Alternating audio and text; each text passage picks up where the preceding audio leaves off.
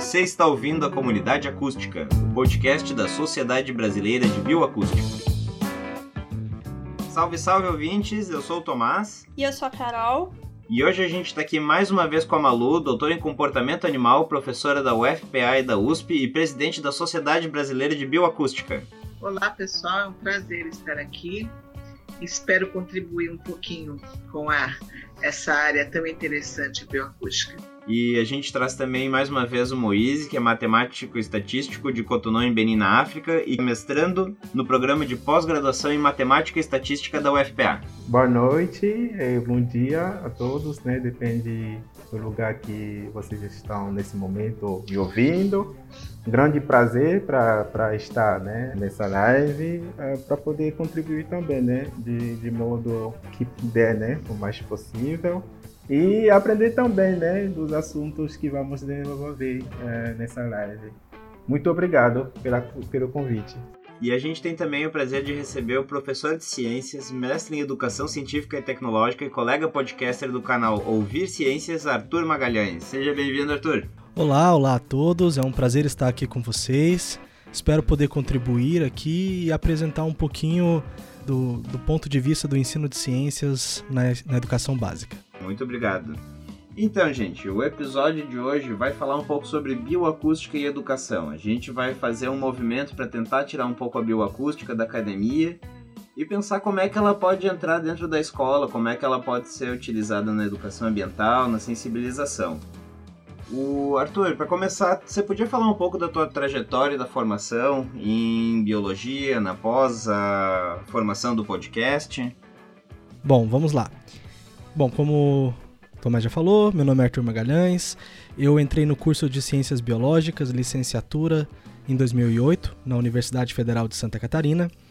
Desde o início da graduação, eu me envolvi principalmente com duas áreas: a área de zoologia e ecologia, é, principalmente ali focado nos, nos insetos, e já trabalhava com projetos de educação ambiental, né, desse laboratório que estudava insetos e principalmente besouros. E por causa dessa, desse projeto de educação ambiental, eu comecei a me interessar muito sobre aspectos de ensino e aprendizagem de ciências. Então comecei a abraçar muitas oportunidades também que envolviam a educação e o ensino, né? como o PIBID, é, que é o Programa Institucional de Bolsas de Iniciação à Docência. Né? Uh, fiz pesquisas na área de educação e ciências, uh, fiz meu TCC nessa área e em 2014 comecei minha carreira no magistério, né, como, como professor do ensino fundamental, da, do que a gente chama de anos finais do ensino fundamental, que são sexto ao, sexto ao nono ano. E desde então eu tenho traçado essa carreira no, no ensino de ciências. É, não tive experiências no ensino médio, e sempre trabalhei em escolas públicas, né? É importante eu marcar é, esse local de onde eu falo, porque é, é aqui que eu constituo minha identidade docente, é desse público que, que eu posso é, falar, né? Uh, um público muito heterogêneo e um ponto que eu considero um ponto de disputa, né? Um, um o, o, currículo do ensino de ciências, né? E o currículo em geral da educação básica pública é um território em disputa e a gente está sofrendo muitas mudanças atualmente, né? A gente está é, em implementação da Base Nacional Curricular Comum, que implica em algumas alterações, algum, alguns pontos de desconforto para os professores que já estavam acostumados com um, uma tradição de ensino de ciências.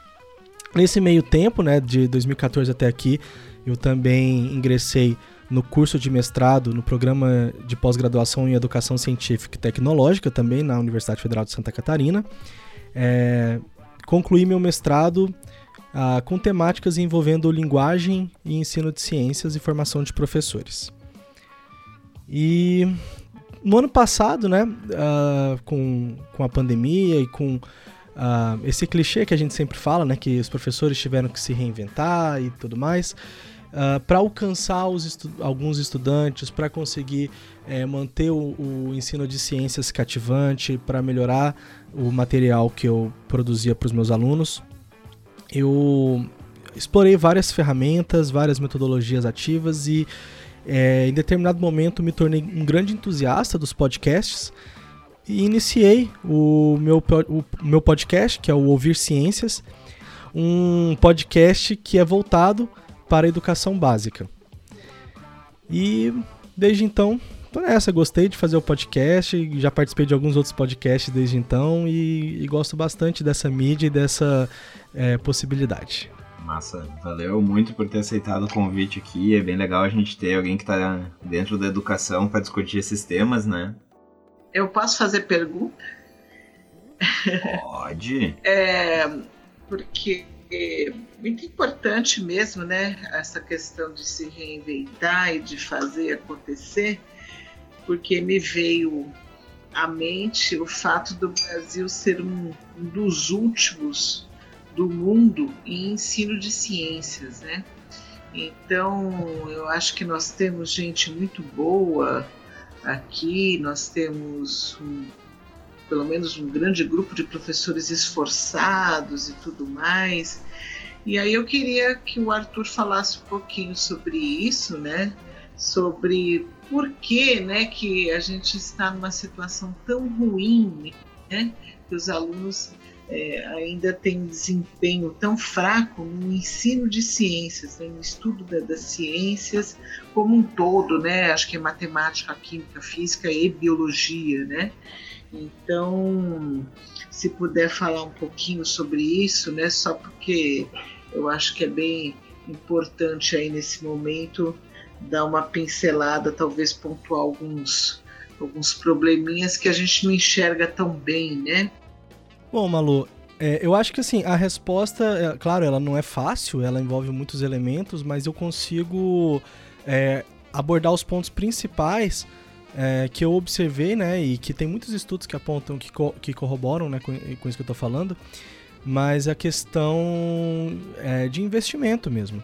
É, se a gente vai para as escolas é, de educação básica de nível federal, que são, por exemplo, o, os institutos federais de educação, ou então o, os colégios de aplicação, né, que são vinculados às universidades, é, a gente vê que os níveis de ensino aumentam bastante.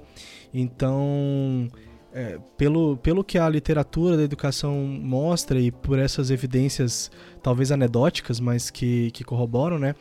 É, se você tem um profissional bem pago, motivado, com, com uma carreira é, que, que permite progressão, é, com tempo de dedicação à pesquisa e a projetos, além de o, a carga horária em sala de aula, é, e uma estrutura para atender isso, você consegue tornar o ensino de ciências muito bom, né? Claro, a formação, a formação dos profissionais na universidade é importante também e ela tem melhorado bastante, mas eu acredito que, que você investir nesse profissional também a longo prazo, é, na, na, carreira, no, na, na remuneração, é, cria grandes oportunidades de ensino.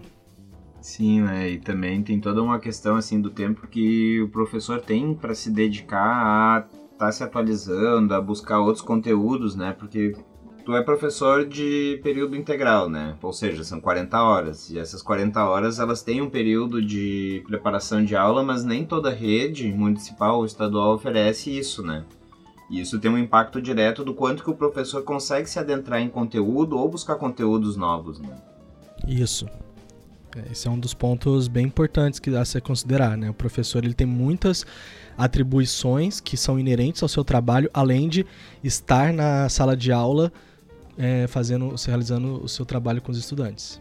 Arthur, você consegue é, distribuir todo o seu trabalho durante as 40 horas que você tem por semana? Não, né? A gente sabe que vocês acabam levando muito trabalho para casa. Então, aqui em casa somos dois professores, né? Eu e minha companheira. E, e, é isso, a gente tá. Ela tá agora, neste, neste momento, trabalhando, corrigindo redações. E sábado e domingo a gente tem que se cobrar muito um com o outro pra gente não continuar trabalhando, resolvendo pendências. Então, é, eu, eu, eu, conheço pouquíssimos professores que são é, organizados o suficiente que conseguem manter toda a sua carga de trabalho, inclusive aquela que muitas vezes os gestores públicos não querem considerar que é trabalho, né? Como pesquisa, formação, é, reuniões.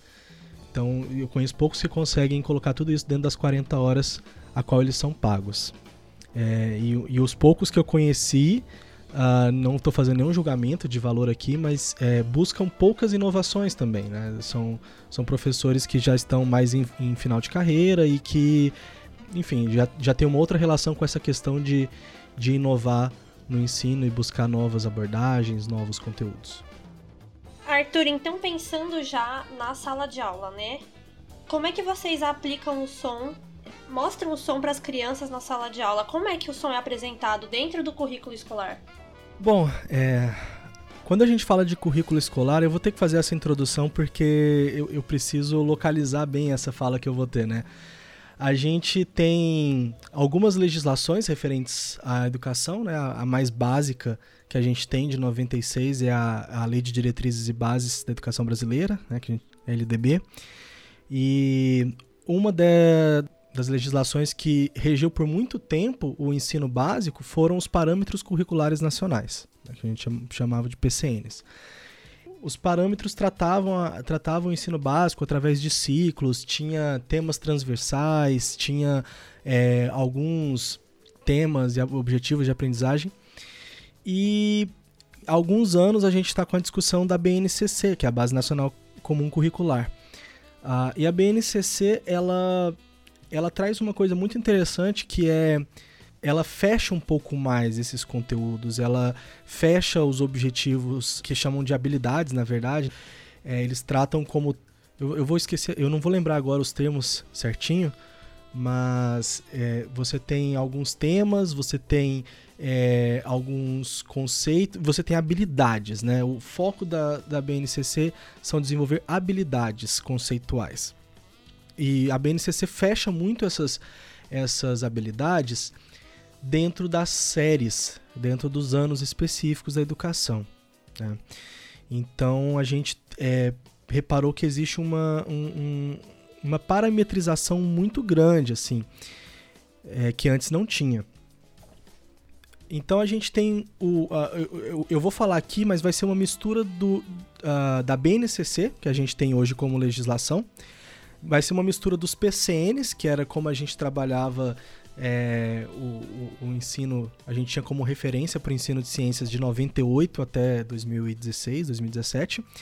E, a, e, e tem a minha experiência, que, que eu sou uma pessoa que é, eu sempre peso a base dessa legislação e dos parâmetros das orientações educacionais com a necessidade de ensino que eu é, observo no, na, na comunidade que eu trabalho. Então, é, uma coisa que a gente ainda tem aqui no Brasil é a liberdade de cátedra e o professor e a professora eles têm autonomia para desenvolver seus conteúdos, para fazer suas abordagens e definir quais objetivos de aprendizagem vão traçar para aquelas séries.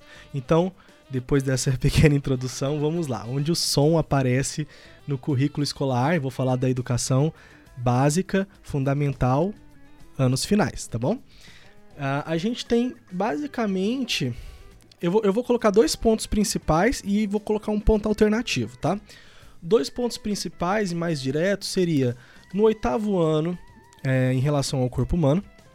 Então, é uma, uma abordagem que se pode é, ter ao falar, por exemplo, dos sentidos do ser humano. É, não só do ser humano, né? A gente pode falar dos sentidos de outros animais também, mas é, o oitavo ano é muito focado no, no organismo humano. Você pode falar do, da audição e aí você tem essa brecha para relacionar com o som. Né? Eu gosto de abordar isso conjuntamente. Gosto de abordar tanto o aspecto físico do som quanto o aspecto biológico da percepção do som né, e da interpretação disso no nosso sistema nervoso central. Eu opto por fazer também uma comparação com outros animais, por exemplo, e como a percepção pode variar. Não é sempre que os livros didáticos trazem esses tipos de abordagem ou esses tipos de interdisciplinaridade, mas já, já vi livros que, que propõem essa abordagem. O outro local é, o outro momento em que o som aparece, né? Seria até, até antes da BNCC, aparece no nono ano, através da, da ondulatória e do, e do som, né, como onda mecânica. E eu também gosto de, nesse momento, de novo, resgatar a questão da audição, da estrutura do ouvido, é, para falar sobre os fenômenos acústicos. E aí tem uma, um, lugar, um momento indireto que, na verdade, talvez eu, se eu já trabalhei com isso, foi muito pouco, uh, mas é na ecologia. Né? A, gente, o, a comunicação, a relação entre os seres, né? o som, ele, ele, de certa forma, existe essa brecha para se falar sobre o som neste momento também. Apesar de não ser muito óbvio nem muito direto.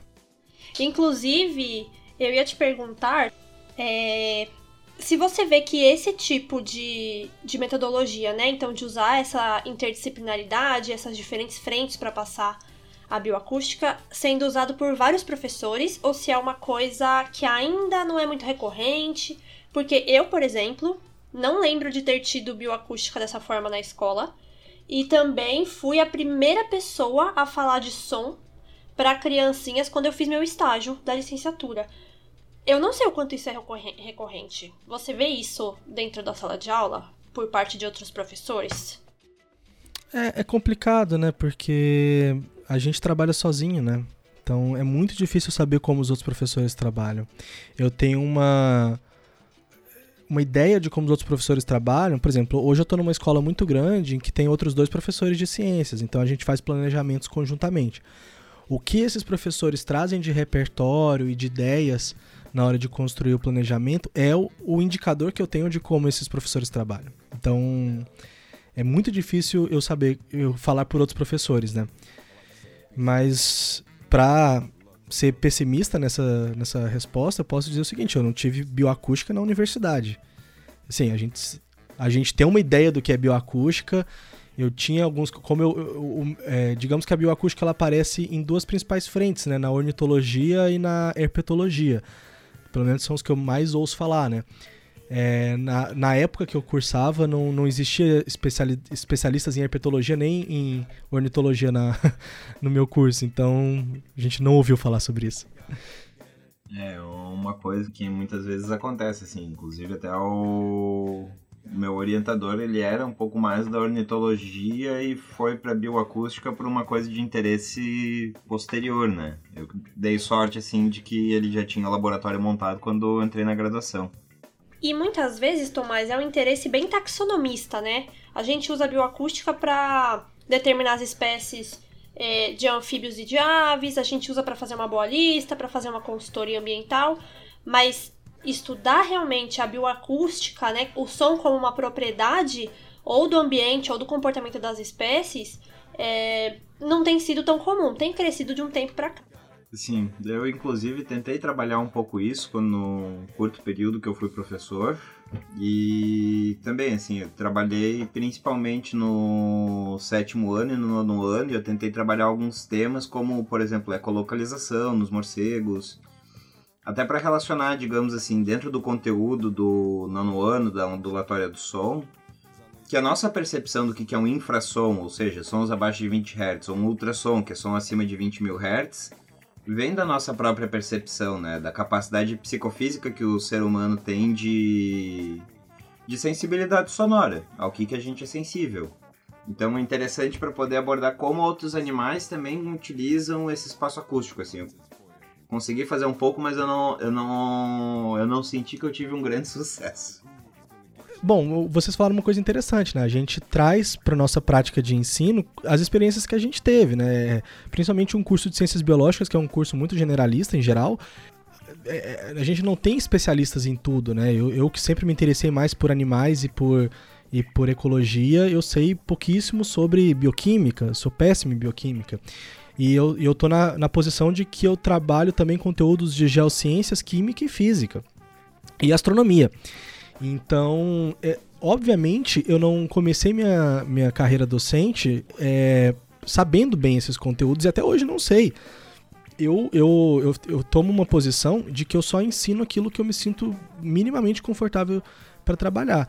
Então, eu fui inserindo conteúdos de física uh, na minha prática docente à medida que eu fui estudando eles e, e realmente debatendo com outras pessoas. Uh, então, esse, esse, ponto que a gente fala, a bioacústica não é trabalhado como uma, uma área de conhecimento na graduação em geral, é uma, é uma área é, que tangencia, é acessória, né? A primeira vez que eu ouvi falar de bioacústica mesmo, e que eu consegui. Por exemplo, a primeira vez que eu ouvi falar em paisagem sonora foi quando o Tomás estava me falando sobre a pesquisa dele. É, e, e, eu tive um, é, um momento eureka, assim, não, não eureka, né? Mas de um estalo mental, assim, quando ele tava, ele, ele me falou que ele analisava as gravações dele do, do ambiente, ele praticamente não ouvia, ele analisava o gráfico, né, uh, de som. E, e quando ele me falou que ele conseguia identificar os trovões pelo desenho da, da, da do gráfico ali, da, da frequência, eu achei aquilo genial, assim, e me, me abriu um, a cabeça para um monte de coisa, de, inclusive de integração de conhecimentos que eu não é, que eu não fazia ideia. E aí, eu acho que foi inclusive num episódio do podcast de vocês que a gente percebeu que muitas das pessoas que vão para bioacústica, né, é, tem um pezinho na ciência, mas gostam de música, né? Você tem um envolvimento com música, então não é nada é por acaso, né? É, por isso que a gente não, eu, é, as pessoas são muito heterogêneas, assim, não, é difícil que sempre se dê esse enfoque. Pensando nisso que você falou, e então, interdisciplinaridade, e em como você tem visto a bioacústica é, sendo aplicada né, na pesquisa e pensando em trazer isso para a sala de aula, é, explica pra gente o, como o som e o estudo do som dentro da sala de aula contribuem para desenvolver é, quais habilidades nas crianças, né? Quais conteúdos elas desenvolvem, o que, que elas aprendem, quais questionamentos que elas trazem para você. É, Carol, eu acho bem legal essa pergunta porque isso diz muito sobre como eu gosto de trabalhar, né? É, eu não costumo colocar o, o, o conceito, o conte... aliás, eu não costumo colocar o conteúdo que eu estou trabalhando como objetivo final. Eu sempre tenho que pensar é, o que, que eu estou desenvolvendo nesses estudantes ao trabalhar esse conteúdo. É, eu vou dar um exemplo. No ano, no ano passado, não, em 2019, eu, eu estudei muito a filogenia de um determinado grupo de felídeos, né, da, do, do gênero Pantera. Por quê? Porque eu estava ensinando cladograma dentro do assunto de evolução e diversidade de seres vivos. Uh, então, para mim, é, para entender evolução e para ter uma e para você progredir no ensino de ciências, a leitura e a interpretação de um cladograma era fundamental. Para pegar um, um cladograma uh, que eu acreditasse que fosse palpável e, e, fácil de visualizar muitas coisas, como distribuição geográfica, parentesco, né? É, nicho ecológico, para mim o, o, o, os grandes felinos do gênero Pantera eram um bom exemplo. Então, talvez alguns professores achassem muito, outros, outros colegas professores achassem muito específico ou muito estranho eu ensinar é, a, a filogenia do gênero Pantera, né? Mas o meu objetivo não era eles aprenderem aquilo, não é que eles saibam decorado o que, que é Pantera Léo, o que, que é Pantera Tigres, o que, que é Pantera Onca. Mas para mim é, era a, toda a habilidade que eles desenvolvem de leitura e interpretação de um cladograma e entender a questão de ancestralidade comum, de, de distribuição geográfica, de especiação, certo? E a gente só consegue fazer isso se a gente define com antecedência os objetivos de ensino. E o que, que a gente quer que aqueles estudantes tenham oportunidade de aprender. Dito isso, eu sou muito enrolado nas minhas respostas, se acostumem com isso, eu sempre faço uma introdução. Dito isso, a bioacústica dificilmente entraria para mim, neste momento da, da minha carreira docente, como um objetivo de aprendizagem. Não seria um conteúdo de aprendizagem, mas seria talvez um fio condutor, né, um tema, uma abordagem para eu ensinar determinados conteúdos. Né? É, e pode ser um, um, um tema, por exemplo, para explicar ecologia, pode ser um tema para explicar é, alguns aspectos da acústica, da física, da ondulatória. Eu, como eu falei, né, eu gosto muito de ensinar a questão do som junto com a percepção sonora. Né? Isso para mim é fundamental. Porque tem até a questão dos aspectos evolutivos e, e morfológicos do, dos organismos.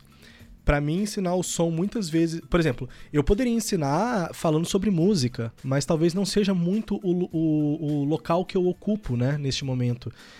Uh, Então, tentando fechar um pouco aqui a resposta da sua pergunta, mas é, acredito que os, a, estudar o som, a produção de som, a percepção de som pode entrar como tema para se desenvolver muitas habilidades. Percepção sonora, eu acho que é uma coisa muito, muito legal, assim, de você ouvir o som à sua volta, você prestar atenção, é, relacionar alguns conceitos como timbre, frequência e, e intensidade do som né, relacionar isso com o que você ouve no, no dia a dia e o que, que, faz com que uma voz seja diferente da outra ou que um tom seja diferente do outro. Eu acredito que você pode refinar essa percepção do ambiente. Né? Acho que seria um, dos, um dos, das principais oportunidades, mas com certeza tem muitas outras aí que eu não, não, não me veio à cabeça agora. Ai, demais, Arthur. Adorei. Eu tenho uma pergunta, mais por curiosidade, assim. As crianças, é, quando você fala sobre som na sala de aula, elas pensam no som biológico, no som emitido pelos animais? Ou elas nunca te perguntaram, sei lá, como os passarinhos cantam ou como eles escutam outros passarinhos? Elas têm essa percepção, essa noção? Ah, eu não lembro se isso já surgiu como pergunta, mas se surgiu, eu, eu provavelmente fugi dessa pergunta, porque eu sou péssimo em aves, gente. Eu, eu, é, eu, não, eu sou aqueles que ouvem um bem-TV e não sabe que é um bem-TV, que vê um pardal e não sabe que é um pardal. Essa parte da biologia realmente eu sou muito ruim. É, não me lembro assim de nenhum momento específico em que os estudantes tenham tido essa dúvida sobre o som na verdade, eu, eu, acho que assim, quando eles mostram assim, um interesse e uma dúvida e acham interessante é quando eu comento sobre é, faixa, é, sobre faixa audível. Isso é uma coisa legal. É, isso é uma coisa que eu gosto de falar e que surgem algumas dúvidas de que tem, de que ultrassom tem esse nome porque o ser humano não escuta ultrassom. Isso é muito louco, porque eu falo de ultrassom e falo que é, um, que é um som. E aí as pessoas falam, não, mas como é que a gente consegue enxergar na barriga da mãe com ultrassom? Não é alguma coisa visual, né? Isso, isso dá um debate bacana. E aí eu falo para eles que, que, na verdade, alguns animais escutam ultrassom.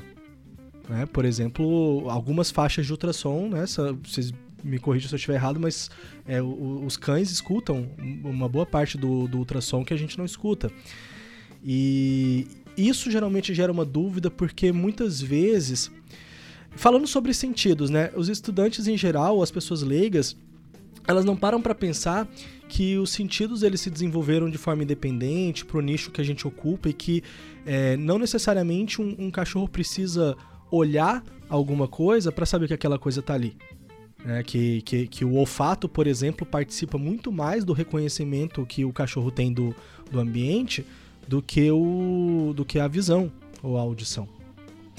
Eu acho que nesse momento é uma oportunidade muito legal de, de trazer os animais que se que utilizam da comunicação sonora, né, como uma das principais é, um dos principais modos de comunicação, de, de cortejo, de, de, de, reconhecimento de território e tudo mais. Eu acho que esse é um ponto que geralmente pode gerar uma certa curiosidade, né, uma certa é, que motiva muitas perguntas, porque está muito próximo deles também.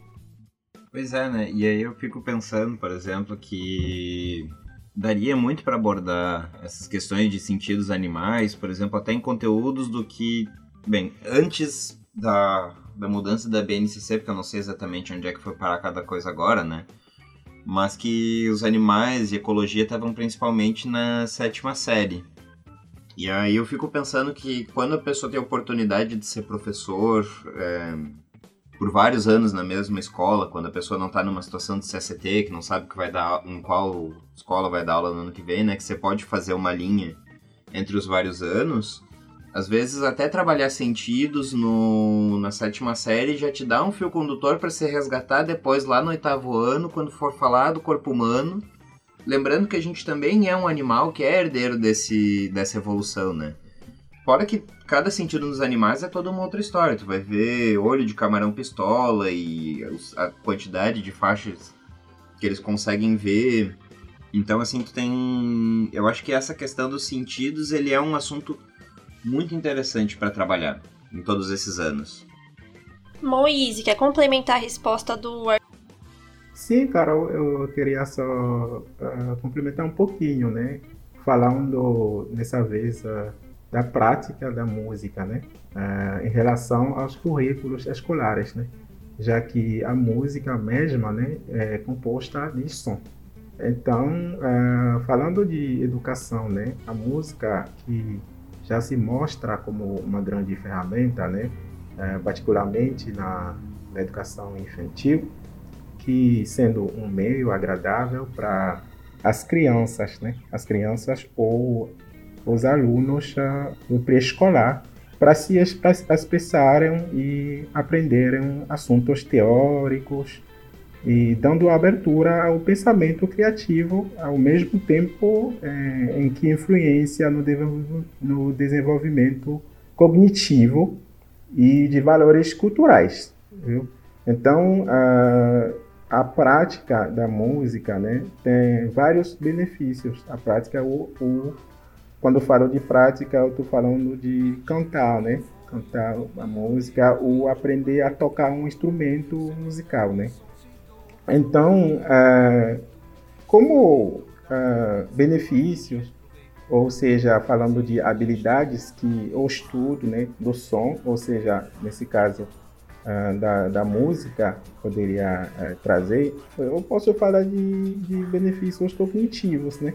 Que em geral são mais acentuados ensino de línguas e em matemática falando de ensino de línguas, pode ser língua, línguas locais, né? nesse caso, português, línguas uh, estrangeiras também, que seja inglês, francês, uh, espanhol.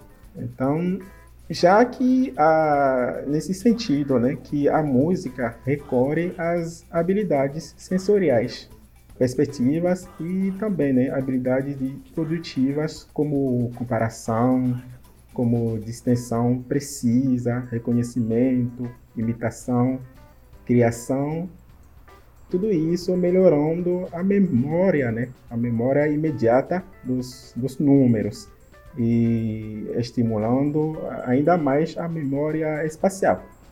Então, a descoberta da, da música né, para uma criança no pré-escolar uh, traz muitos benefícios, né?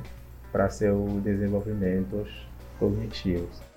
Bem, eu acho que a gente já conseguiu fomentar um pouco o, o que, que vai ser o, o, a próxima parte, né? Bem, a gente vai acabar fazendo um jabá um pouco próprio.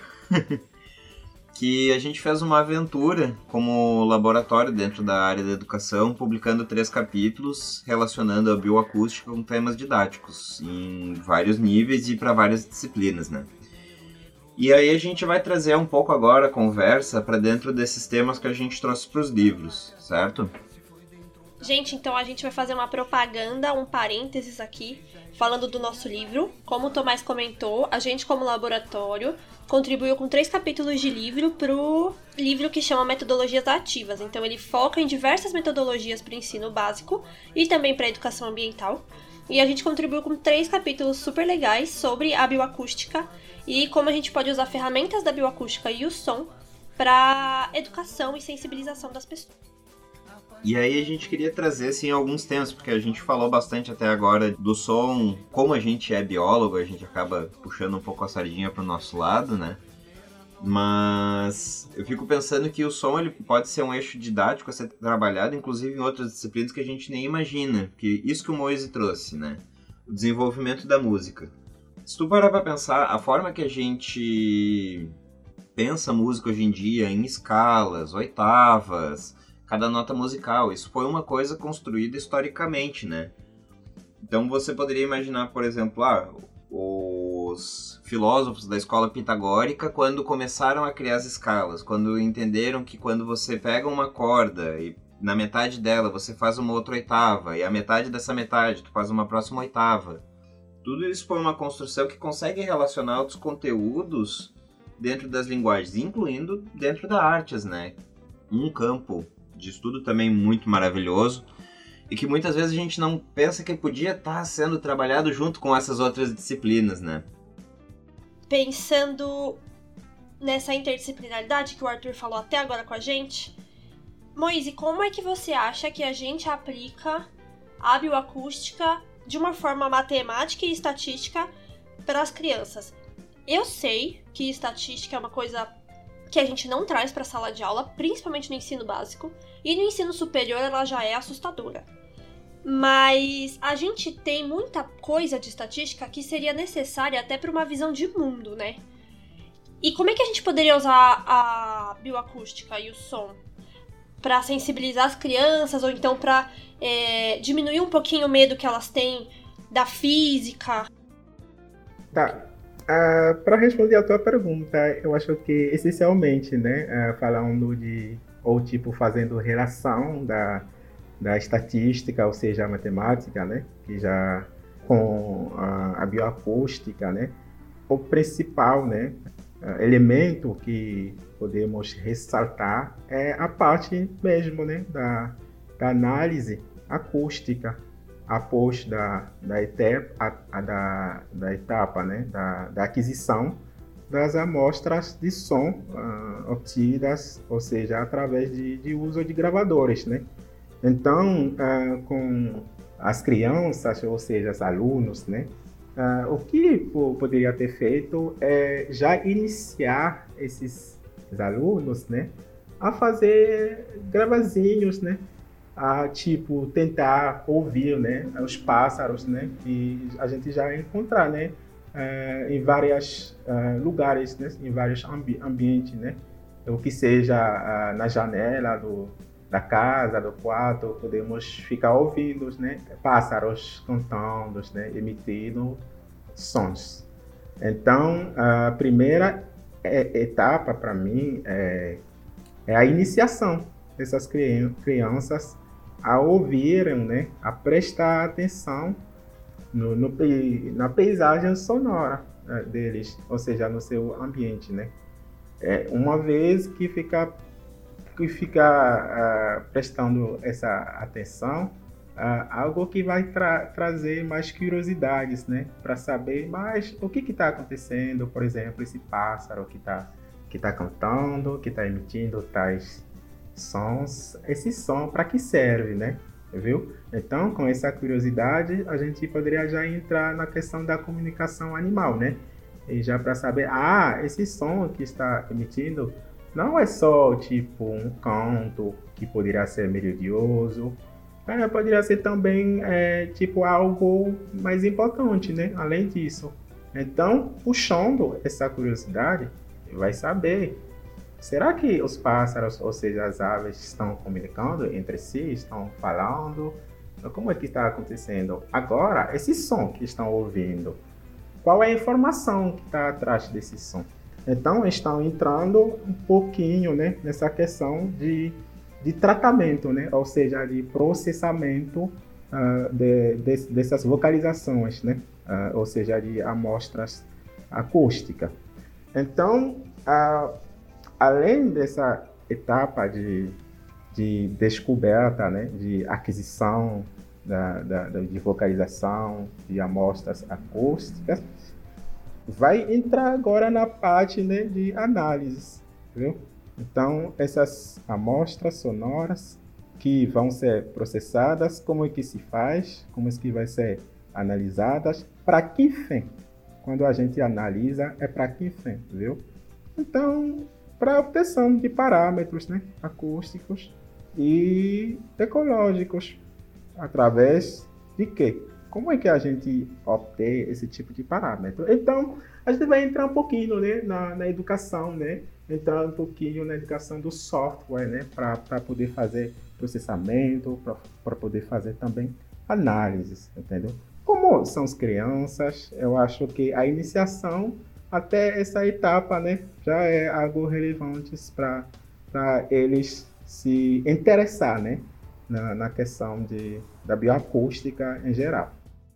Eu fiquei pensando aqui durante a tua fala, né, por exemplo, porque a gente diz, ah, conseguir um gravador, e aí cada escola tem a sua estrutura, né, Uh, mas um gravador que a gente consegue utilizar, por exemplo, para fazer alguma aula dessas é o próprio celular mesmo assim, num contexto didático, acho que é mais acessível para um aluno ter ou para o próprio professor ceder o seu, né?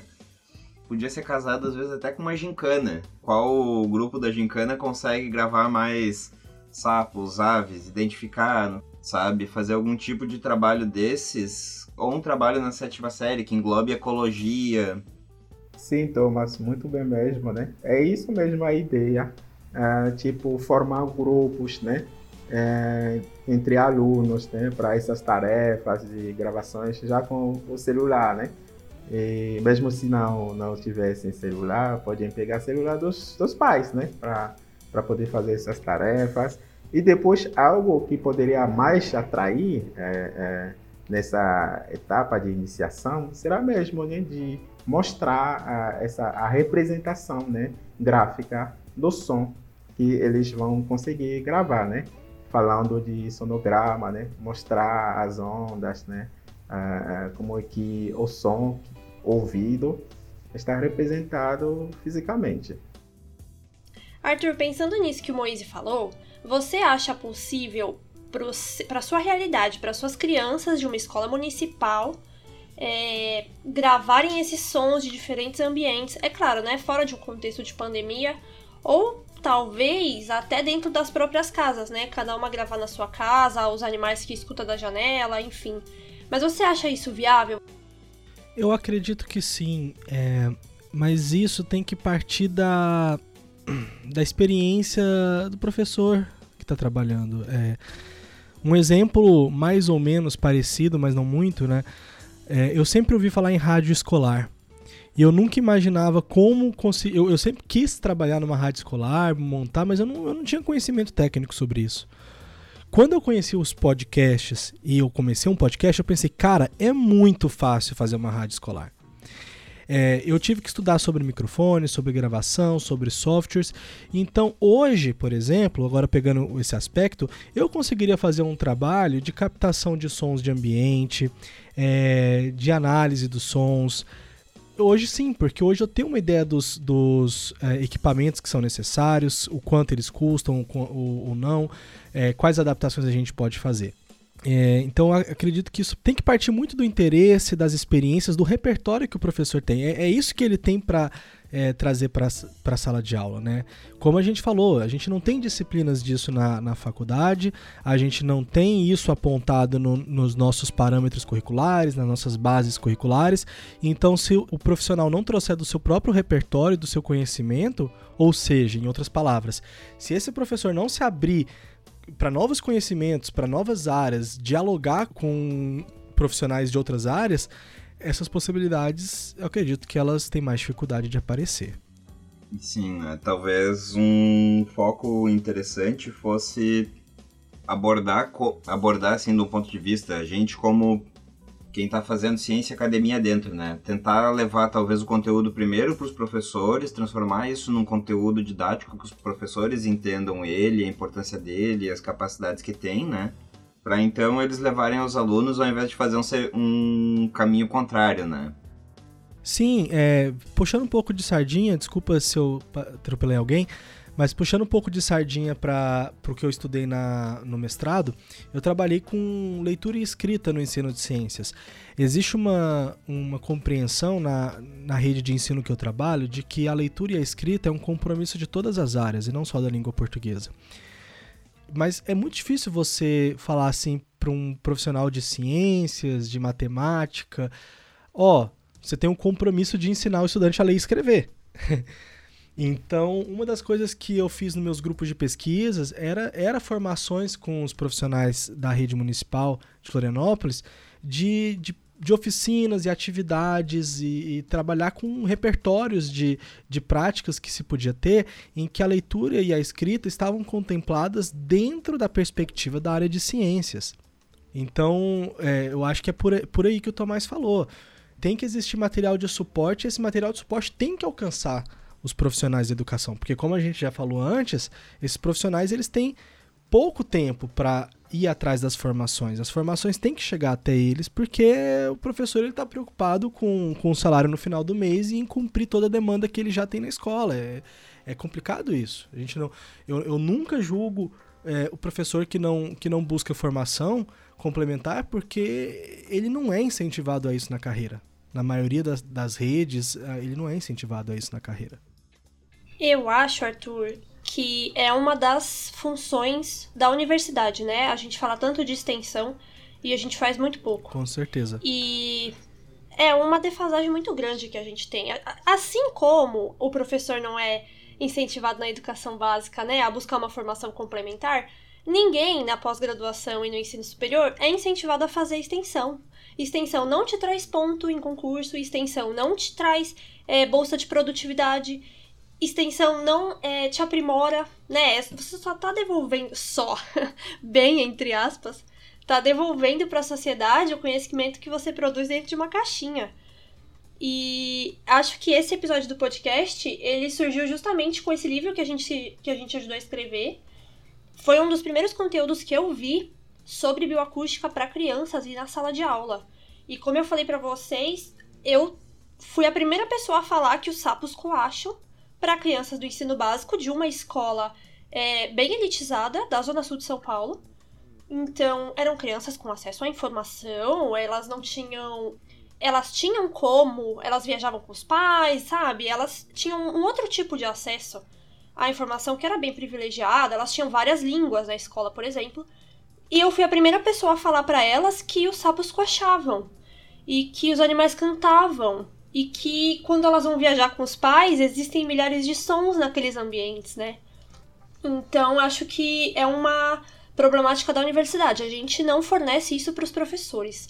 E por isso que a gente se inspirou tanto, né, nesse episódio do podcast, acho. Fazendo um comentário rápido, né? Se tu pensar o... A gente fala isso, né? Eu acho que os alunos, de um modo geral, eles devem ter uma noção já do que, que seja todo esse fenômeno, né? Mas eu não sei, assim, muitas vezes, talvez em grandes centros, a gente já fica tão afastado de tudo isso e tá com tanta competição pelo interesse de uma criança que é difícil, né? Agora eu faço um comentário engraçado sobre questões de bioacústica e crianças e etc e tal. Pega um joguinho de videogame e presta atenção no quanto ele presta atenção no som do jogo, sabe? Se ele estiver jogando um jogo de suspense que tem que estar tá atento de que lado está vindo o passo, etc e tal. As crianças elas já têm uma capacidade incrível que talvez seja muito pouco explorada. Uh, falando da, daquela questão da, de como uh, médico, né, uh, introduzir, né, essa questão da bioacústica, né, no, no ensino, na, na educação. É isso mesmo, né, a, a questão de uh, experimentos, né, eh, dos professores.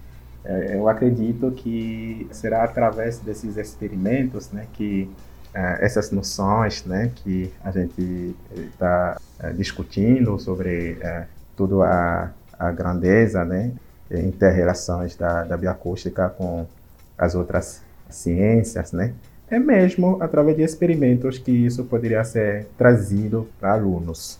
E falando de experimentos, eu, eu acho que ah, nos, ah, nas disciplinas como física, né, é, por exemplo, no, no ensino, que seja ensino médio, por exemplo, esses professores né, de físico poderiam introduzir uh, alguns elementos. É, porque eu me lembro quando a, gente estava mais jovens, né, lá no, no, ensino médio, a gente a gente aprendia, né, muitas coisas é, da física, essas questões de ondas, onda sinusoidal, é, característica das ondas, essas questões de, de períodos, de frequências, né, tempos, durações, e aí com fórmulas, né, muitas coisas e aí a gente se perguntava, né, para que isso serve mesmo, né, na vida real, tudo isso. Então, eu acredito que trazendo esses elementos num experimento, isso vai ajudar bastante, né? Não somente a ajudar o aluno, né, a se interessar mais na disciplina, mas também saber que uh, além dessa, desse conhecimento, né, uh, teórico, tem também a parte útil, né? Que a gente não, não sabia mesmo, né? Naquela época, que é a parte prática, com o exemplo da bioacústica, a gente poderia trazer isso com uma gravação, tentar fazer a representação, né? Gráfica do, de uma vocalização, uh, de um som, e aí através disso vai mostrar, né? Vai fazer sair todos aqueles parâmetros, né? Para mostrar, né? Para esses alunos saberem que há a teórica ensina isso e as coisas com. Na prática, é desse jeito que a gente obtém isso. Entrar a parte matemática também e a parte estatística, né?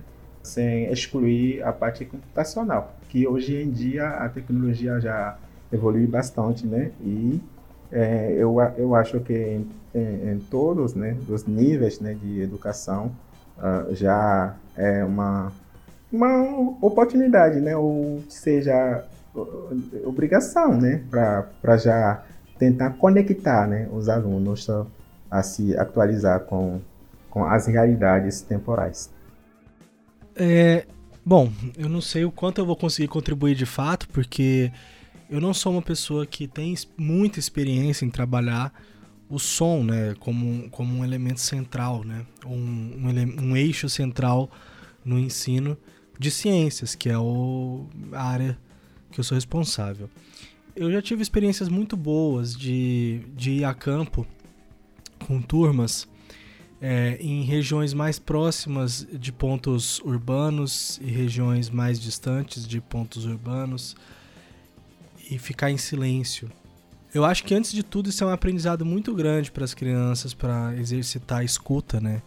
E aí a gente já pega um aspecto da, de convivência humana, que a, a escola é responsável também por, por educar, né, nesse ponto, que é exercer a escuta. Muitas pessoas precisam exercitar a escuta. Tanto que é uma atividade muito difícil para as crianças ficar um minuto, dois minutos, quando a gente propõe, em silêncio total e ouvir ah, os sons ao seu redor. Eles começam a rir, né? Tô falando de crianças de 11, 12 anos, né? E eu acho que tem uma potência muito grande, né? Na verdade, quando a gente. Eu, eu sempre vou trazer para a perspectiva da eu, eu saio um pouco aí da, da bioacústica e vou para o geral, né?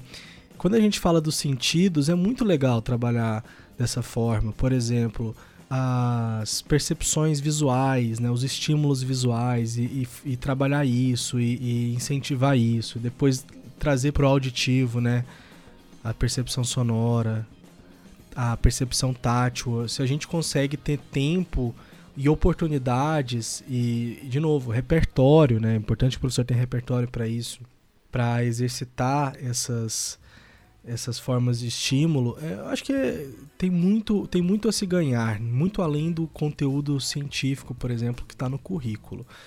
Mas a gente esbarra em algumas limitações, né? Essas limitações são. Eu, eu não sofro muito isso nas minhas experiências, mas eu sei de professores colegas que sofrem, que é a ideia de cumprir um currículo. Né? Eu, eu me sinto bem livre, meus gest os gestores que lidam na, nas escolas que eu trabalho não me pressionam a cumprir nenhum tipo de currículo, mas eu tenho colegas que são é, pressionados a cumprir o currículo que está no livro didático, que está na BNCC, e muitas vezes não existe espaço para esse tipo de trabalho. E tem as, as dificuldades financeiras também. Eu atualmente trabalho numa escola que está muito distante, assim, da. que é considerada uma escola muito distante dos principais pontos de acesso, assim, da cidade. Então, muitas vezes conseguir um ônibus para fazer uma saída de campo, para ir para um ambiente diferente ali daquela da, da escola, ou até mesmo sair da escola é uma dificuldade que a gente enfrenta nas escolas públicas.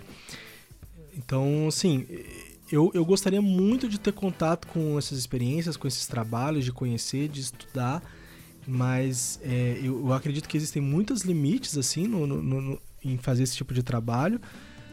E. Mas eu tenho, eu tenho certeza que tem muitos ganhos né? Tem muitos ganhos. Eu, eu tô aqui conversando com vocês e já formulando aqui, pensando no oitavo e no nono ano, vendo qual série ficaria mais adequada, de formular todo um, um, planejamento de ensino, uma unidade de ensino de várias semanas com um eixo temático que é o som. Eu acho que seria bem legal, mas precisa de muito estudo e preparação para isso ficar bem amarradinho. Já dá um sentimento de, de meta cumprida aqui em fazer o podcast. Cara, e também é verdade, né? Só quem saiu com um sexto ano com seus 20 a 30 alunos da porta da escola, assim, sabe o quão energéticas as crianças são, né? Inclusive, assim, eu já tive experiência de tentar fazer escutativa em volta da escola e, cara, foi extremamente complicado, porque como elas estavam no bairro que elas mesmas vivem, né? Ah, encontrava irmão de um, encontrava uma pessoa que estudava no outro turno, né? E aí tu conseguir fazer uma situação dessas, criar a oportunidade para uma situação de ensino que envolva o silêncio, envolve um planejamento e uma disciplina que é gargantuânica, né? E aí acho que eu vou pegar esse gancho um pouco para uma das coisas que você falou, que era sobre essa questão de a gente ouvir. Que uma das coisas que a gente quis trazer com essa discussão toda sobre som é como ouvir num sentido talvez filosófico seja uma dessas habilidades que a gente tem que aprender a desenvolver tanto para as crianças quanto para a gente, né? Porque uma coisa é o ouvir um som, outra coisa é realmente estar prestando atenção naquilo e compreendendo o que, que significa. A gente, de um certo modo, passa o dia imerso em sons que a gente sequer percebe. E até é bom isso, porque tu enlouquecer se estivesse dando bola o tempo inteiro para os unidos que a geladeira faz, sabe? Mas ao mesmo tempo a gente acaba não ouvindo uns aos outros. A gente acaba não fazendo esse processo de escuta real, sabe? De estar ouvindo ativamente um aluno. E eu acho que esse é um tema extremamente complexo, sinceramente. Porque junto com isso de ouvir o aluno, é tu ouvir a voz que esse aluno tem. E aí a gente entra numa questão filosófica de, ah, é, porque a gente aprende a dar voz para os alunos. Que isso é um é uma coisa muito rude, sabe? É assumir que a pessoa não tem uma voz, que tu tem um papel de dar voz para aquela criança, entende? É ignorar toda a história que ela já tem, ignorar o que, que ela tá trazendo, sabe?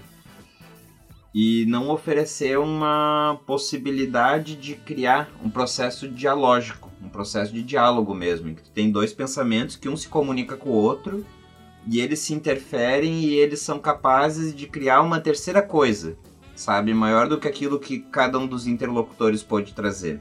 E aí, Arthur, eu queria ouvir um pouco assim a tua opinião e a tua experiência sobre essa questão de ouvir os alunos, sabe? Desse cotidiano da escola, de eles falarem, eles se ouvirem, essa questão de existir um silêncio para que os outros possam falar, sabe? Assim, como é que tu sente isso sala de aula dentro? Bom, Tomás, só como você mesmo falou, só quem já entrou numa sala de um sexto ano sabe que silêncio é um, é uma, é um conceito imaginário, né? É uma luxúria. A, a escola é um espaço de contradições, é um espaço difícil, assim, né? Eu, por exemplo, às vezes, né, eu falando aqui, pareço ser um professor maravilhoso, super atento, diferentão, e às vezes eu, eu tô repetindo práticas que são tidas como autoritárias e é complicado, porque a escola é uma instituição que, é, que ingessa várias coisas, né? Por exemplo, se eu entro numa sala que tem um quadro numa parede, que tem os estudantes todos voltados para o mesmo lado, enfileirados, e eu estou na frente, ou às vezes eu estou na frente em cima de um palco, ainda bem que eu nunca estive no, em cima de um palco no, na escola, é, isso tudo está dizendo alguma coisa, né? E isso faz com que aconteçam cenas que são muito comuns, assim, do, do tipo, eu estou falando alguma coisa, aí um aluno faz uma observação e o outro diz, que burro, deixa o professor falar, né? Porque a, a, sala, a sala de aula, ela deixa muito óbvio quem é o detentor da palavra. E qualquer outra palavra que venha é, cruzada e que não seja do detentor da palavra é tido como uma, é, como uma violação. E aí a gente tem um outro problema, que é os estudantes que, que não se adequam ao formato da escola ou que por diversas razões sociais né, são, sofrem exclusões e, e são resistentes ao modelo escolar, eles fazem de tudo para violar esse espaço de fala. E aí a gente tem a bagunça, né? Que a gente chama de bagunça, que a gente chama de indisciplina. Então é, é uma dificuldade. É, é, é, o Tomás já trouxe em termos filosóficos, eu vou, vou colocar, continuar colocando em termos filosóficos. É, é um desafio muito grande para a gente pensar o espaço escolar como um espaço de escuta, para além de um espaço de, de fala. Né? e como que a gente torna equivalente ou torna igualitário todas os, os, as oportunidades de fala, né? A primeira coisa que eu falo, toda vez que eu entro numa turma, a primeira coisa que eu falo é do respeito à fala e da escuta e de que eu quero escutar todo mundo e de que uma das coisas que eu mais odeio é que eu seja interrompido, porque eu, eu entendo que é um desrespeito, né? Você quando você interrompe alguém que está falando, você está demonstrando que você não está interessado no que essa pessoa está falando ou que você quer falar mais alto que ela. Então, mas quando alguém fala enquanto eu estou falando, eu paro e fico olhando para a pessoa. Né? A gente tem muito a trabalhar ainda na escola. É muito difícil superar algumas coisas que são. E, ah, e tem uma coisa que a Carol falou também, que é, não vou lembrar exatamente o que ela falou, mas me fez lembrar de uma coisa. Também não adianta eu fazer um trabalho inovador, diferenciado, se eu sou um professor com uma com uma turma por três aulas na semana durante um ano. Essas, essas crianças têm 10 anos de processo de escolarização e que, que só uma experiência diferente ou, ou na contramão, na contracorrente, não vai ser impactante necessariamente, não vai mudar a forma que, que aquela criança foi ensinada a vida inteira, né? Então a gente precisa de muita mudança na escola ainda para que a escuta seja de fato exercitada e praticada e seja um, um eixo é, estruturante na educação. Deu uma viajada legal aqui, mas foi o que eh, me motivou aí da, da pergunta e da fala do Tomás. Né, eu agradeço muito, porque acho que foi exatamente no sentido assim que eu tava esperando até a resposta, né? E para te ver como realmente essa questão do som da gente se ouvir é uma coisa completamente fundamental a ponto de ser a primeira coisa que tu fala quando você entra numa turma nova.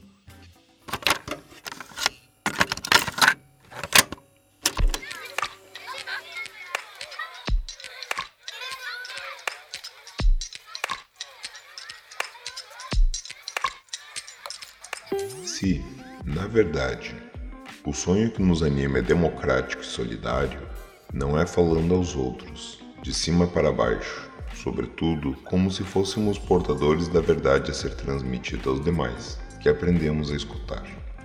Mas é escutando que aprendemos a falar com eles. Somente quem escuta paciente e criticamente o outro fala com ele, mesmo que em certas condições precise falar a ele. Paulo Freire, Pedagogia da Autonomia. Gente, eu vou aproveitar essa frase maravilhosa que abre os nossos três capítulos e fazer propaganda do nosso livro de novo. A editorial do Série Convicções, o nome do livro é Metodologias Ativas, e os capítulos em que o pessoal aqui do laboratório, do Laboratório de Ornitologia e Bioacústica, é, fazem parte, são os capítulos 9, 10 e 11, Tomás? 9, 10 e 11. Capítulos 9, 10 e 11. Então, é, o livro ele é de acesso aberto, ele é gratuito e ele está disponível para todos os professores, para todos os interessados, para quem trabalha com educação ambiental, educação básica, é, ensino superior, para quem está tentando educar as crianças em casa no meio de uma pandemia. Ele tem muita coisa sobre bioacústica, sobre sensibilização, sobre matemática, sobre estatística e foi feito com muito carinho para que a gente conseguisse passar tanto conteúdo sobre som e sobre bioacústica para as pessoas. Uhum. E olha, eu agradeço muito também que pôde ajudar a pensar um pouco assim o quanto que é, esse esforço que a gente está fazendo ele realmente se encaminha para chegar na escola. A gente espera realmente assim conseguir chegar a professores e chegar a alunos e a gente começar um movimento também assim junto com a educação ambiental, ajudar com subsídios, né? E talvez despertar em outros colegas aí que estejam trabalhando com a bioacústica a pensarem como talvez chegar na escola, chegar à escola da sua cidade, a quem estiver pensando em fazer um projeto de extensão, por favor, gente, vamos investir na extensão universitária. É gratificante, é importante, sensibiliza a gente. E querendo ou não, no fundo, nós somos a única pessoa que a gente pode mudar. claro, a gente vai tentar de uma forma positiva afetar os outros, né? Trazer algo que lhes cause afeto. Mas em última instância, o que a gente está tentando fazer é sempre dar uma oportunidade, um subsídio para a pessoa se recriar, se reinventar e se sensibilizar sobre tudo isso, né? Aprender a ouvir a própria voz e aprender a ouvir a voz dos outros. E eu queria reforçar isso, Tomás, não só para a galera da bioacústica, mas para todas as áreas é, a gente tem uma carência muito grande da tradução desse conhecimento científico para as salas de aula, para as crianças e para a população de modo geral. E eu acho que então é um apelo, né? Quase um apelo que a gente faz aos pesquisadores que divulguem os seus conhecimentos e que pensem que esses conhecimentos dentro das caixinhas, eles não vão mudar o mundo, mas os professores na sala de aula estão mudando o mundo. E se a gente não ajudar essa galera traduzindo esse conhecimento que a gente tem de uma forma prática e aplicável, é, a gente vai acabar morrendo com isso e não vai ver o mundo melhorar. É, eu queria falar um pouquinho né, do, do capítulo do livro é, intitulado né, A Relevância do Som na, na Vida Humana. Então, uh, aqui eu queria uh, um pouquinho falar sobre uh, o capítulo, né? Ou seja, os capítulos né, que a gente trabalhou né, dentro do laboratório né, de ornitologia e de bioacústica né, na Universidade Federal do Pará, com a supervisão né, de, de nossa professora, né, a professora Malu, e foi uh, um grande prazer, né, de esse, esses capítulos, né, uh, finalmente, né, uh, saíram dentro do livro publicado. grande desafio e grande satisfação, né, agora que já está publicado. E esse capítulo, que é a relevância do som na, na vida humana, tinha como objetivo principal, né, de apresentar alguns aspectos da, do som na, na, vida humana, ou seja, por, por, meio da linguagem ou da música. E como que elas se, se relacionam com, com a fisiologia, o desenvolvimento cognitivo, a, a, a saúde humana e a educação, viu? E uh, dentro desse, desse capítulo, foi desenvolvidos vários tópicos, né? Ah, como música e linguagem humana.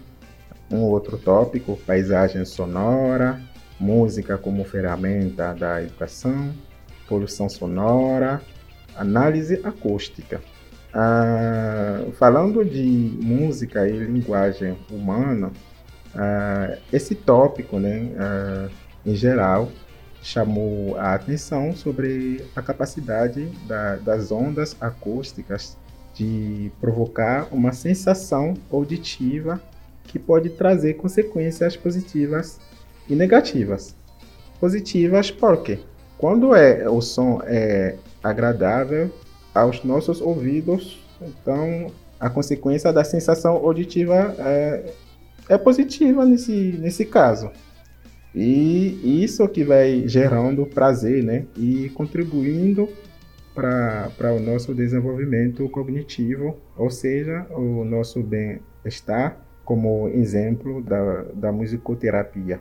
E, do, por outro lado, né, falando de consequências negativas, né, de sensação auditiva tra, trazidas né, pelo som, pelas ondas acústicas, né, e aí, uh, isso poderia ocorrer quando entra em jogo né, a questão de ruído, por exemplo, em caso de população sonora, em uma área urbana, por exemplo, onde tem muitos barulhos, essa questão de interferências, que causa uh, pelo uso exagerado né, de som em intensidade inaudível e que compromete nossa saúde e nosso bem-estar, viu? Ah, mas ah, o tópico em que eu me interesso o, mais é a parte da análise acústica, né? Essa parte muito interessante, né? Que uh, faz mesmo, né? A, a, minha conexão com a bioacústica, né? Porque está trabalhando com o meu projeto de dissertação de, de mestrado, né? Uh, nessa área mesmo uh, aplicar né, os métodos né, e técnicas da matemática e da estatística né, em relação à bioacústica. Viu? Então, essa questão de análise entrar em jogo uma vez que estamos em possessão de, de amostras de som, amostra de som através de gravadores, né? E essas amostras uh, sonoras processadas e analisadas, tem o fim de uh, obtenção né, de alguns parâmetros acústicos, ou seja, de alguns índices né, uh, que vão servir para a gente, por exemplo, né, avaliar a biodiversidade, a saúde ambiental e o bem-estar humano. E como exemplo na área de, de análise sonora, posso citar o trabalho de, de Silva e colaboradores, né, que aplicou conceitos da, da teoria da informação de Shannon para desenvolver um novo método para análise de sistemas de comunicação animal quantitativamente complexo. E uh, todo esse processo de análise né, é feito à base de uh, alguns pacotes, né, ou seja, alguns software, né, e aí eu posso citar, por exemplo, o pacote de Bioacoustics, que poderíamos encontrar mesmo né, na, na, na linguagem de, de programação de, de análises, né, de, é, que é o R, né? É, e esse pacote, por exemplo, que, que contém praticamente todas as funções né, necessárias para ler gravações de áudio em vários formatos. E filtrar também né, arquivos ruidosos, exibir sinais de áudios, detectar e extrair recursos acústicos de jeito automaticamente, né, para poder fazer análise posterior. E isso também né, pode ter como fim de identificação uh, de uma determinada espécie, né, num ambiente florestal, por exemplo em breve, né, é, é, é, o que eu poderia falar sobre esse capítulo onde eu me envolvi no livro Metodologias Ativas. Sim, aí tem até um, uma possibilidade, né, de trabalhar programação, porque eu sei que no ensino fundamental eles também aprendem um pouco de robótica, né, Arthur? É, depende bastante da escola, né? Depende tem projetos mas, mas foi só uma escola que eu trabalhei que teve que tinha projeto de robótica. Trabalhei numa que também tinha projeto de robótica, inclusive com Arduino, né? E Arduino é um sistema embarcado aberto que até permite os alunos construírem sistemas bem robustos de já vi assim montarem data logger, que é aquelas mini estações que mede temperatura, pressão, umidade. Tem kitzinhos até prontos, muitas vezes acontece da escola ter Agora, teve uma coisa que o Moise falou ali que eu achei interessante, eu até tinha esquecido que era uma coisa para abordar, que é uma questão de saúde na própria escola. Porque uma coisa que a gente discutiu aqui várias vezes foi a história de poluição sonora, ruído, etc e tal. E quem já teve em escola muitas vezes sabe que na realidade é um lugar bastante barulhento. Tu tem muita conversa, ou porque tu tem um ar-condicionado, porque se fala alto, porque tem obra do lado da escola, geralmente durante o horário comercial, que também é o horário escolar, olha só que coisa e exposição muito prolongada por muito tempo, né, do, de uma pessoa a muito som pode causar uma série de problemas de audição. Pode fazer com que a pessoa perca um pouco da sensibilidade auditiva, pode ser com que ela perca sensibilidade a certas frequências. E aí eu fico pensando na saúde de professores e de alunos que estão nesse ambiente, os alunos por 10 anos, os professores às vezes por 30 ou 40, né? E aí, assim, Arthur, só fazendo uma pergunta sobre isso, como é que você avalia a saúde sonora do seu ambiente escolar?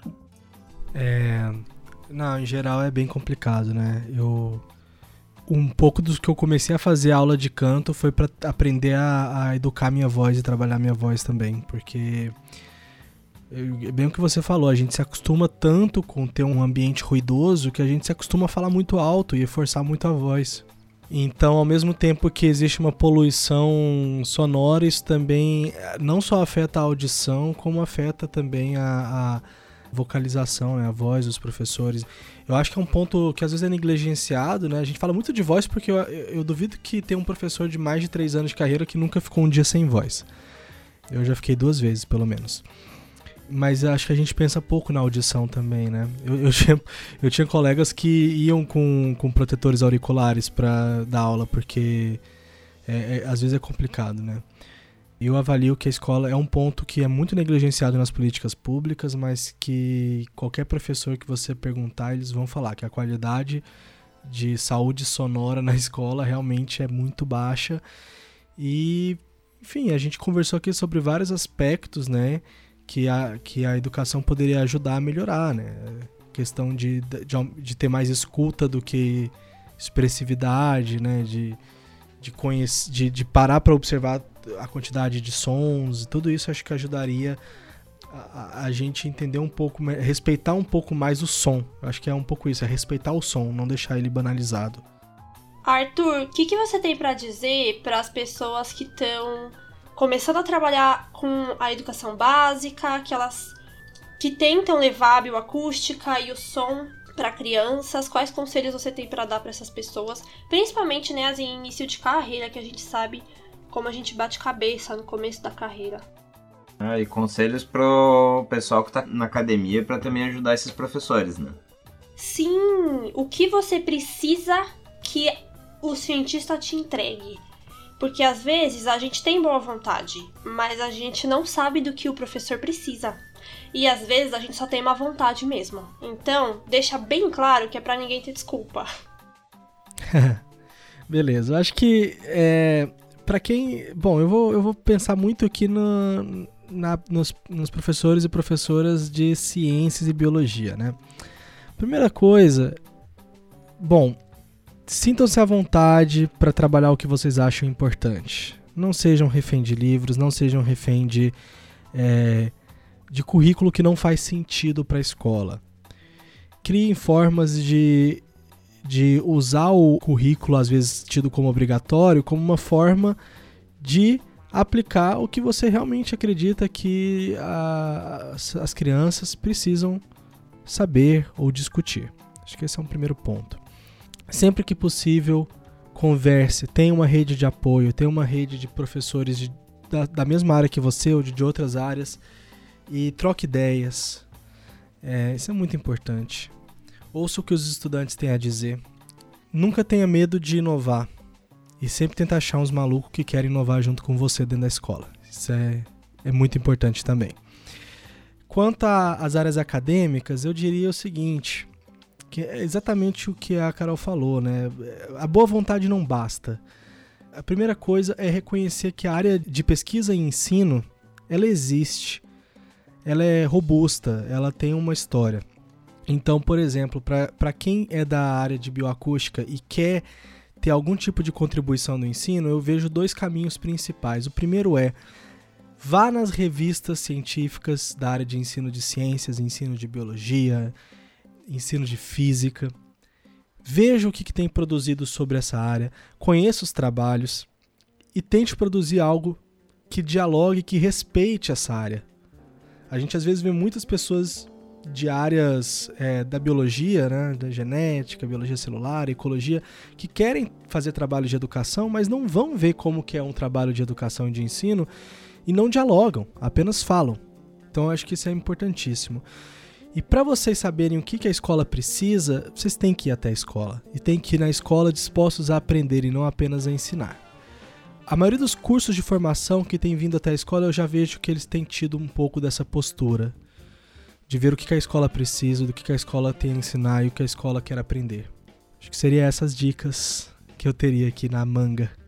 Arthur, muito obrigada pelas suas respostas. Foi inspirador. É, uma, uma dificuldade que a gente tem, né, enquanto cientista e dentro da academia, é não fazer a extensão só por fazer. Então, não ter seu projeto de extensão só porque pega bem, porque a gente já sabe que não tem tanto reconhecimento e incentivo, mas que bem ou mal você vai ser a pessoa que faz extensão. Não adianta, né? Fazer extensão por fazer. Então eu acho que o que você falou é o mais importante. É a gente ir atrás de quem vai receber os resultados do nosso projeto de extensão e ver quais resultados eles precisam, né? Do que, que essas pessoas, do que, que os professores é, precisam.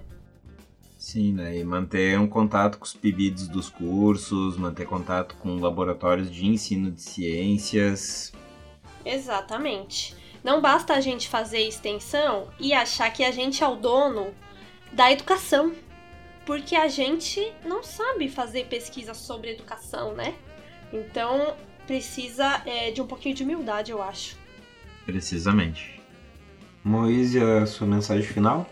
É, como mensagem final, né, só agradecer o convite, né, é o prazer, né, de discutir, né, é, também, né, aprender de outras realidades, né, particular do ensino, né. Então foi um grande prazer, né, uma, uma grande honra de eu participar, né, nessa conversa. E como mensagem, né, para os jovens, né, que estão nos ouvindo, né, é de é, tipo ter a sede, né, a sede de conhecimento, né, de, de, fazer ciências, né, de se interessar, né, nas coisas novas, né, uh, como foi, por exemplo, no meu caso, né, uh, antigamente, né, antes de, de, de vir para cá, né, uh, eu não sabia, não tinha ouvido sobre a bioacústica. E aí, a primeira vez que eu ouvi falar sobre isso foi num curso né, com a professora Malu. Imediatamente eu me interessei né, nessa ciência, né?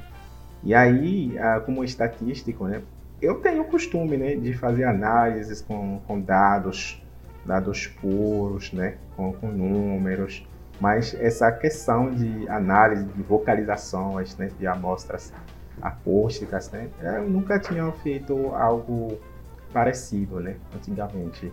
Então, imediatamente, eu me interessei né, né, nessa área e essa área muito uh, aberta, né, sendo multidisciplinária, né, uh, que tem relação com etologia, ecologia, estatística, matemática, até as pessoas né, de letras né, conseguem fazer trabalhos uh, em relação à bioacústica.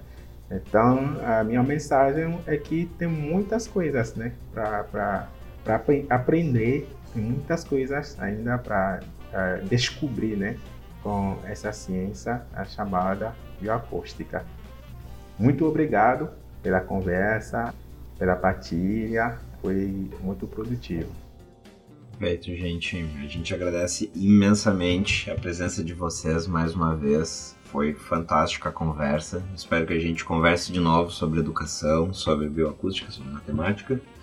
Gente, e para quem é da bioacústica, que se interessou pelos conteúdos da educação, conheçam o podcast do Arthur, Ouvir Ciências. Para quem é da educação e achou a bioacústica um campo legal, clica aqui nos outros episódios, dá uma ouvida, vê o que, que você pode talvez botar nas aulas de ecologia. A gente fica feliz em tudo que a gente puder ajudar.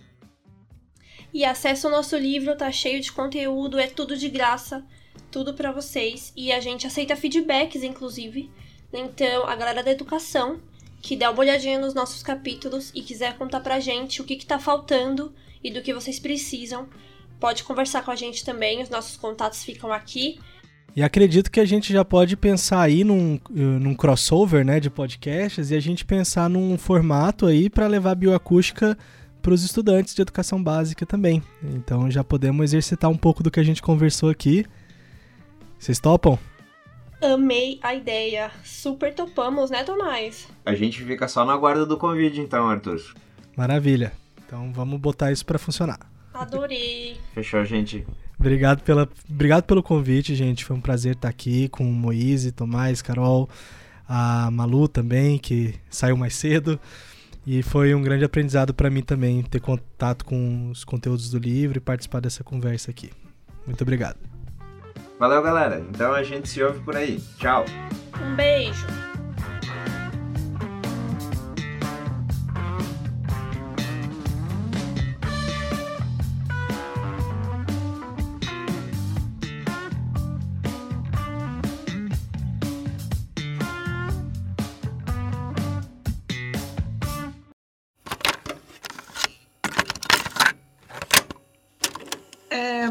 Acho que tem todos esses aspectos da acústica e, da, e do som em si, da neurociências, né? Mas eu imagino que a bio... É, para mim travou. Gente, para mim travou também. Para mim não. Malu, não te ouvimos. Malu. Agora. Acho que já. ela travou, travou. Hum.